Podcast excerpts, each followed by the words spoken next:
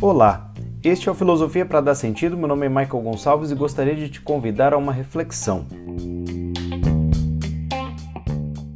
O tema de reflexão para hoje é sobre o que filosofar e vou partir da experiência de um pensador alemão importante, um clássico chamado Immanuel Kant.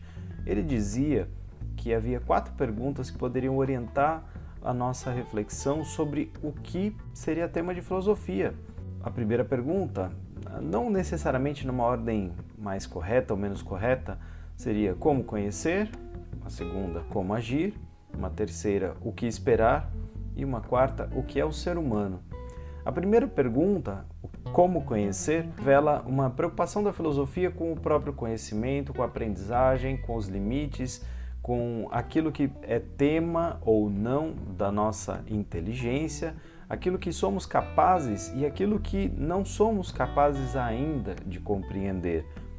Trata da epistemologia, que seria um campo da reflexão sobre o conhecimento em si, trata de outros temas do mesmo âmbito.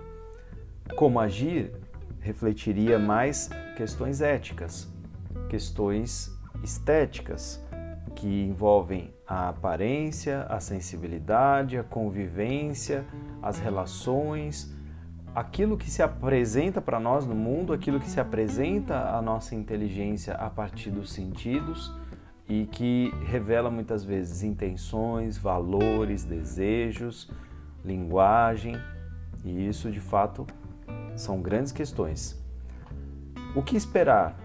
Nesse sentido, parece ter a ver com as finalidades, com o destino das coisas, com o destino da humanidade em si, a questão se Deus existe, sobre a morte, sobre a alma ser imortal, por que agir bem, qual é o ganho disso tudo.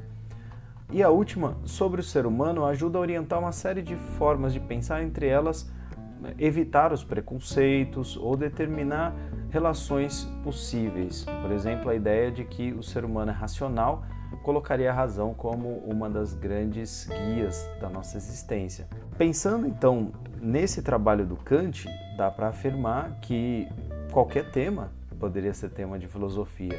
Obviamente, a própria sabedoria é um dos grandes temas da filosofia. Aprender mais e conhecer mais, de fato, é um tema desse campo, dessa área.